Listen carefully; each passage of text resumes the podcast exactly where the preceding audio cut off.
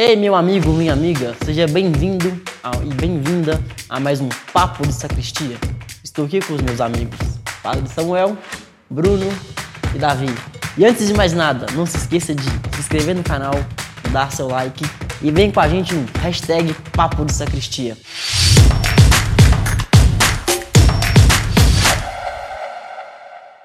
Você já, já ouviu aquela expressão, o Brasil me obriga a beber? Já ouviram essa expressão? Sim, eu já aprendi com vocês. Mas quando a fuga, quando os vícios nos tiram da realidade, mas também nos prejudicam. Davi, um homem inteirado, um homem de, de grande cultura, para você, o que é um vício? Vício para mim, primeiramente saudações a todos. Vício para mim é qualquer coisa que nós utilizamos também para sair da realidade, mas também para satisfazer os nossos prazeres. Pelo menos na minha concepção, é isso. E talvez algumas pessoas não vejam nem vício como algo ruim. Né? Inclusive, eu tenho alguns hábitos considerados viciosos e eu nem considero tão ruim assim. Se ficar à vontade, é pode, pode jogar na roda. Estamos, estamos entre amigos. Você toma cerveja? Tem um bagre pra fazer uma confusão. Não, antes do meio-dia eu não tomo cerveja não, mas que eu gosto de uma cervejinha, porque não será que isso é um vício? Utilizar, né, beber cerveja de vez em quando, fumar de vez em quando. Né? Jesus bebia. Bom, classicamente o que se pensa assim, ó, o vício ele é, é, é, um mau hábito adquirido, né? vamos dizer assim, oficialmente, seria um mau hábito adquirido.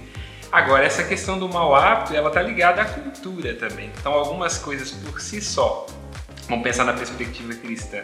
Elas seriam vícios ruins e algumas coisas a depender da cultura.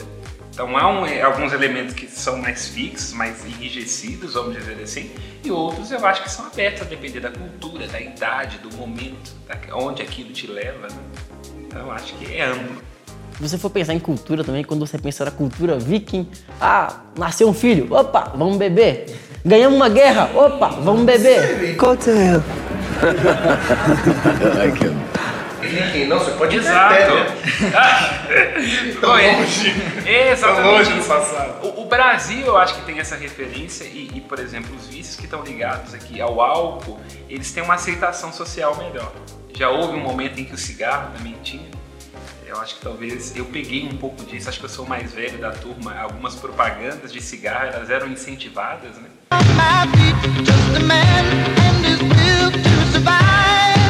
As mulheres da geração da minha, minha mãe era super chique fumar, né? Então, quer dizer, acho que houve um momento onde tinha uma certa receptividade com relação ao fumo, hoje talvez nem tanto. Teve uma campanha tabagista. O álcool ainda continua assim, né? Um gin, né?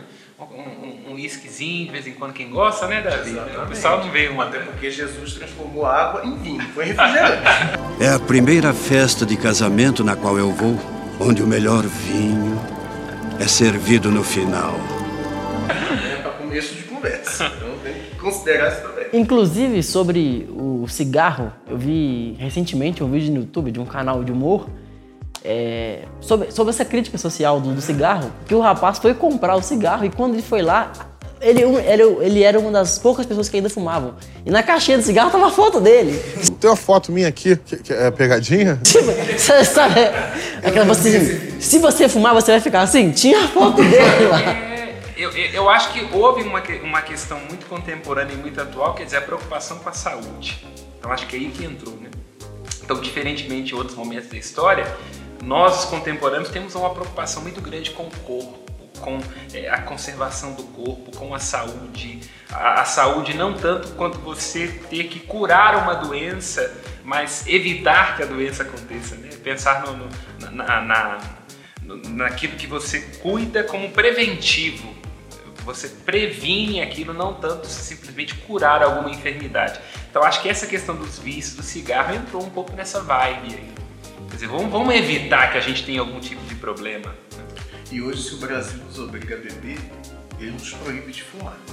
Porque, né, até pouco tempo as pessoas fumavam. Eu fui. Eu, fumava, não, não digo dentro de avião, mas por exemplo, meu primeiro emprego foi numa repartição pública, eu era estagiário, as pessoas fumavam dentro das repartições públicas, não tinha problema. Na época que eu estudei, as pessoas fumavam, não dentro da sala de aula, mas fumavam nos corredores, fumavam no pátio.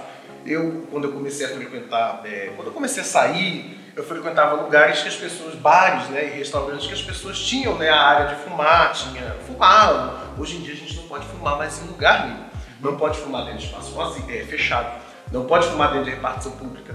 Não pode fumar dentro da igreja. Não pode fumar. não pode fumar debaixo de marquise. É incenso, né, Não, Pedro? não pode fumar em lugar nenhum. Não! Então quer dizer, a gente entende o seguinte: não é pra fumar. É isso que eu entendo, né? Não é pra fumar. Ah, mas cá entre nós, né? Quando você fuma, você incomoda todo mundo que tá vendo assim. Não, mas aí quem tá fumando sou eu. Os incomodados incomodam. Fazer o quê? É, eu acho que é interessante você ver esse movimento da cultura. Exatamente. Há determinados momentos em que a cultura olha para uma, olhar- uma questão de uma maneira mais pejorativa e há outras que assimila, depois volta atrás. Agora, o fato objetivo é o cigarro é prejudicial para a saúde. né? Isso é um fato. Alguns em maior e menor proporção. Tem aquela questão do cigarro eletrônico que também está dando um problema danado atualmente, né? Muita gente tem feito uso sem prestar atenção nos malefícios. Então, é uma, é- isso é óbvio, é um fato objetivo, né? Narguile, Na, é, eu tô tentando lembrar o nome do, da garrafa. Isso. Outro dia eu vi um meme muito bom, assim, seu filho é normal? É, ele só fuma cigarro eletrônico. De fato. né? Então, e, e, quer dizer, os vícios de uma, alguma maneira geral, eles reforçam é, é, alguma questão social. Então, quer dizer, quando você pensa no narguile, você não vai pensar num cara da quebrada, você vai pensar numa pessoa que tem uma espécie de vício mais classe A. Então, até isso acho que se veicula também. O, o vício, de alguma forma, ele acaba sendo um demarcador social e o fato de estar num contexto social acaba nos inclinando mais na direção de um vício ou de outro. Inclusive, trazendo uma questão polêmica, muitas pessoas dizem que a reticência que a cultura brasileira tem com relação à maconha tem a ver com isso, né? É o fato de uma planta associada à cultura negra. Então, alguns trazem isso. É uma questão que tem que ser abordada. Não vou dizer concordando ou não, mas quer dizer, é, é um vista quebrada. É diferente de um narguile, de um cigarro eletrônico, que teria maior receptividade porque é exótico. É, e acho que também todo mundo que fala de vício, não sei se alguém escolhe e fala, ah, eu quero ter um vício, eu escolho ter um vício. Acho que não é por aí que começa um- o- esse processo de estar viciado, né? Acho que deve ser a partir de ou um convívio social, né? Ah, meu colega, ele fuma maconha, eu tô vendo aqui ele inteirão, ele tá bem. Exato. Qual que é o problema de fumar, então? Eu vou começar a fumar também? A maior propaganda é que ele não virou um zumbi, né? Por hora. Tá muito ligado também a querer fugir da, da, da realidade, de cada um dos problemas que a pessoa enfrenta. E aí ela entra naqueles vícios como uma forma de, nossa, enquanto eu tô aqui no vício, uma válvula de escape. Estou aqui, estou muito bem, mas quando passa aquele efeito ali, a pessoa volta e aí torna-se um ciclo vicioso. Eu acho que os adolescentes eles mais propensos a adquirir certos tipos de vícios, principalmente vícios relacionados a uso de drogas, justamente porque eles estão passando por uma fase de transformações, uma fase que geralmente é muito complicada, aquela fase de eu odeio minha mãe, eu odeio meu pai, eu odeio Aham. todo mundo, mas na verdade não é que odeia, porque ele chega num momento que ninguém o compreende e infelizmente esses jovens, esses adolescentes acabam é, acabam enveredando por esse caminho. É, o vício tem um quê de subordinação. Eu acho que ele cola muito nas populações jovens, por isso, quer dizer, ali dentro daquele É um movimento... grito de rebeldia, é um Isso, grito de liberdade. Isso, exatamente o que eu quis dizer.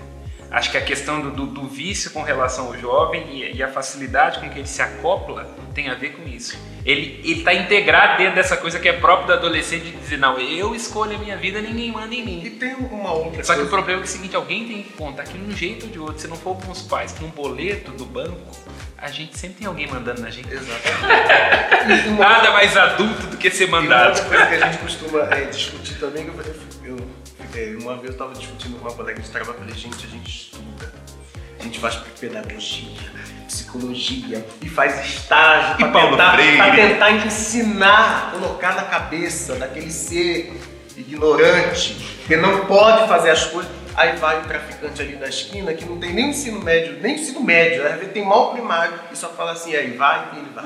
Mas é essa que é a questão. Mas é essa que é a questão, Eu Davi. não aguento. É essa que é a questão. Você imagina, o que que é o traficante? O traficante é o cara que chega com o carro do ano. É o cara que tem o boné da Oakley. E o que que é o professor, Davi, na maior parte? Anda de ônibus. Você entende? Então é por isso que Mas eu não se esqueçam que o traficante anda com o carro, mas só dentro da favela, tá? Que ele não pode sair. Se sair, acabou. É, eu acho que é aí que é o ponto. A ideia é que é a gente pensar como que a gente pode ser despertado, quer dizer, opa, aqui eu estou imaginando que a coisa é boa, que só tem vantagem, mas não é assim não, eu perco por um outro lado. Né? Mas ali naquele imaginário da adolescência, nem sempre essa, essa separação é fácil. A visão do ter, né, é muito enorme. É, acho que são condições também, imaginar assim, às vezes a pessoa está com um problema é, social, assim, é, às vezes não está se entendendo com a família, sente que os amigos o abandonaram, ou sente que a vida não está caminhando no rumo que ele queria e tá, as coisas estão dando errado.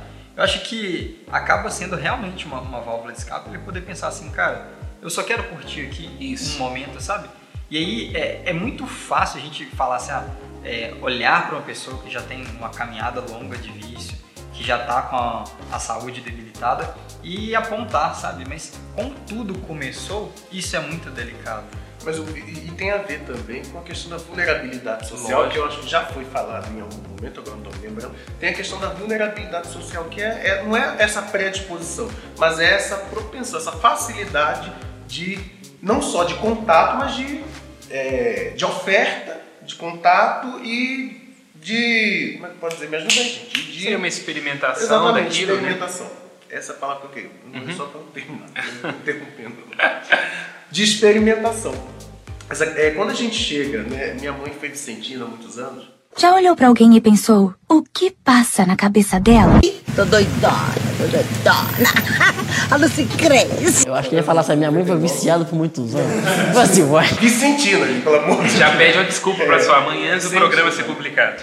E quando a gente chega numa favela, eu tô, como eu falei, eu tô falando daquelas favelas antigas de, de latão de zinco. Hoje em dia não tem mais favela assim, mas ainda assim a realidade de uma favela, de uma comunidade carente, ainda é muito complicada. E é, e é um lugar justamente, é naquele espaço onde não há atuação da, do poder público, é o espaço que o criminoso ele ocupa. Exato. É uma espécie de poder paralelo, Exatamente. é uma espécie de abrigo paralelo, porque querendo ou não, é a figura que pode ser tida de quem ampara, de quem cuida, é ali, daquele líder do tráfico, e o daquela apelo, líder do tráfico. E o apelo às drogas nesses, nesses lugares, nessas situações é muito forte. Entendeu? Então tenho, é, a gente, não é que a gente compreende, não é que a gente aceita, mas a gente entende que isso acontece. Não é questão de justificar, né? Nenhum de nós em nenhum momento vai justificar um vício, sobretudo quando se trata de uma coisa ilícita, mas é preciso ter abertura para entender o que levou a pessoa àquela circunstância. Inclusive a própria igreja, quando ela trata do tema do vício no catecismo, ela fala de, de atenuante. Então quer dizer, vamos imaginar, uma pessoa, ela, num determinado momento, ela, eh, por destemperança, cometeu um ato. É uma coisa. Agora, se ela está condicionada pelo hábito aí ao vício, isso é um atenuante. Nós não podemos dizer que uma pessoa que tem aquele vício de beber por alguma dificuldade de emprego, aquela coisa toda, é, é, o próprio catecismo vê isso como uma atenuação. Ela está tão imbuída naquilo, a situação é tão difícil, que você não pode dizer com condição estrita ali de um pecado, né? naquele ato que a pessoa está tendo. Né? Mas você falava com relação à igreja, eu acho que é, é importante destacar. Né? Essa questão do, do papel e da atuação da igreja com essas populações. Eu digo no caso, por exemplo, específico do santuário, aqueles que fazem parte da família dos devotos de Nossa Senhora da Piedade ajudam a Providence. Um dos braços da Providence é justamente ajudar nas situações de vulnerabilidade, vulnerabilidade nos vícios, no caso específico das mulheres. Há uma atuação da igreja, é, como está dizendo, os vicentinos, aqui no nosso caso, a Providence, custodiada pela família dos devotos e várias outras iniciativas dentro da igreja. Né? Eu tenho uma dúvida, padre. Uhum. É, é, o catecismo ele diz que é, não é permitido a droga ilícita. Uhum. O que, que faz a droga ser lícita ou ilícita? Por exemplo, no Brasil a maconha é proibida. Uhum. Mas se num outro país ela, ela, é permitida, então a igreja fala que pode fumar maconha? Como funciona isso? Evidentemente, essas questões são sempre amplas, mas a questão é o seguinte: o, o, di, o direito religioso, né, vamos dizer assim, entra o direito canônico, mas também abraça a questão da disciplina no catecismo, ele caminha sempre junto com o civil. Então há determinadas coisas que numa determinada localidade elas podem ser consideradas pecados em consonância com o civil. A igreja é muito sensível a essas coisas, entende? Isso serve para vício, serve para a questão do casamento, por exemplo. Há lugares onde é permitido você casar é, com determinada idade, que é permitida pelo código, se não me engano, homem 16, mulher 14. Se o Estado permite, a igreja corrobora. Se não, ela vai dizer: olha, eu tenho uma legislação própria, mas em consonância com o poder secular, eu vou adaptar. Então, com os vícios é a mesma coisa, né? Há condicionantes sociais com relação a vícios. Sim. Por isso ninguém precisa ficar assustado, por exemplo, ah, eu, eu sei de um padre que fuma. Não, isso não necessariamente configura um pecado, não necessariamente. É porque a gente sabe de um tanto de gente que fuma e não tem padre. Não, sim, mas dizendo assim, pra alguém que ficasse escandalizado. É diferente dizer, não, eu percebo que o padre bebe demais, entendeu? Aí é diferente. Agora, não, ele fuma. Isso em si não condiciona um pecado, porque é lícito no país fumar. Mas agora nós falamos de vários tipos de vícios, do álcool, do cigarro, da maconha, enfim. Mas é, que, como vocês enxergam essa questão de deixar o vício? Como se libertar desse vício? Como procurar ajuda? O que vocês recomendam? Eu penso que é entender, no meu entendimento, o, o, vício como um sintoma de alguma coisa que está por detrás. É o que os meninos já bem disseram. Olha, quando uma pessoa tem que buscar refúgio no vício, alguma coisa está por detrás. Porque a nossa cultura é uma cultura de suspensão de subjetividade. Então, por exemplo, chegar em casa depois de um dia trabalhando e, e escutando é, chatice da chefe ou do chefe, você pega o Instagram ali, você tem um momento de endorfina, quer dizer, um dia todo alguém mexendo no saco, agora que é o meu momento. E fica duas horas naquilo. Então acho que o princípio do vício é o mesmo. Quer dizer, ele é um sintoma de algum desejo de satisfação, de encontro, de significado. Então, acho que é o primeiro ponto, é entender o que me leva a cair naquilo que eu sei que é um vício, seja ele qual for. Acho que é o, é o primeiro ponto. Quer dizer, nós falamos de três vícios, então podem haver até outros vícios. Vários outros vícios, né? Usando, citando os gregos clássicos, a, a híbris, quer dizer, essa desordem com relação aos afetos, ela está sempre à espreita. Pode acontecer qualquer um de nós. Nós falamos de vícios ligados a drogas, né? Mas jogos, é, quem, quem joga, quem aposta, enfim, tem várias outras coisas. Instagram também Exato, é um vício. Um vício. É, quantas vezes você pega o celular, não tem nada pra fazer, e o seu dedinho vai lá e é abre um o Instagram. É um hábito de nova observando, a gente fica o tempo todo mexendo no celular. Você pega o celular pra olhar a hora, nem olhou a hora, opa, pera aí. Parece que a rede, ela, ela aumentou até o leque de vícios, né? Ela facilitou ter, ter os vícios. Com certeza. É, eu acho que, respondendo assim, né, o que, que pode ajudar a, a combater esse vício, é, acho que um dos primeiros passos é você reconhecer uhum. que está num caminho que, é, que não está fazendo bem a você, né? que está tá provocando algum. É, e procurar, claro que tem o esforço, isso vai existir, mas não, falar isso não, não leva a nada, é, mas procurar outras coisas que talvez é, um pouco aquela sensação, por exemplo, lá, o dia foi estressante, quero aliviar, mas você, você se reconhece como viciado em Instagram, então olha, vou substituir isso por uma outra coisa, vou fazer uma coisa é, saudável, por que não vou correr? Também libera é, serotonina e você pode é, compensar um pouquinho é, isso. É, que tal substituir maconha por trabalho? isso, né? A questão é mais ampla, evidentemente. Não, mas eu acho que é justamente isso. É, o passo do reconhecimento é importante. Quer dizer, o que que, o que está me faltando? Onde é que está a minha fuga? Então, estar em posse de si. Que essa é a ideia. Aí entra a questão da virtude, né? Você tem a híbris no grego, que é justamente a desordem, o afeto, mas você tem a, virtude, a virtude quer dizer, de você olhar para si mesmo e perceber onde é que está o meio, né? Você é bastante aristotélico. Tem esse excesso do cansaço, esse excesso de ter que comer isto ou fazer aquilo para ter um alívio, e tem um meio. Quer dizer, onde é que está o meio de você perceber que a sua vida pode ser satisfatória sem ter que buscar refúgio nisso? Acho que aí tem uma coisa interessante num, ponto de vista mais profundo, espiritual, a gente pode considerar que os grandes santos, é, eles viviam a todo tempo com Deus, né? É, em oração, não fazendo as orações tradicionais, vocais, repetitivas, mas em oração com Deus de é, colocar Deus em todos os momentos e considerar e conversar com Ele e eu vou suportar, eu vou tentar contornar essa situação aqui e eu não estou sozinho, Deus está comigo. Acho que é, você colocando Deus também é, aos poucos, claro que isso é, é muito complicado de falar para alguém que já está num ponto muito crítico de um vício, né? Mas É, Para não cair na- nesse ponto, né? É, dizer, sim. pode, pode trabalhar é, essas realidades. É, vou acordar mais cedo, vou começar meu dia com oração e procurar trabalhar aquilo dentro de você. para não chegar aos pontos que você é, considera o seu trabalho ou uma situação familiar como um inferninho é, e aquilo vai se tornar mais leve para você. Fugir do vício libertar-se dele significa encontrar-se com a realidade, amá-la, apreciá-la, cada um na sua medida. Lógico que não é simples, como você está querendo dizer, mas é isso, né? Real, o encontro com o real, a assunção do real, essa é a vida que eu levo, é isto que eu desejo, nas suas luzes, nas suas sombras, acho que é um bom caminho para se libertar dos vícios. Amém? Amém. É, nosso programa também é consciência. Se você se vê na situação de vício, se você conhece alguém que está na situação de vício, procure ajuda ou ajude. Nosso papo continua na sua casa, na tela do seu celular, no seu computador.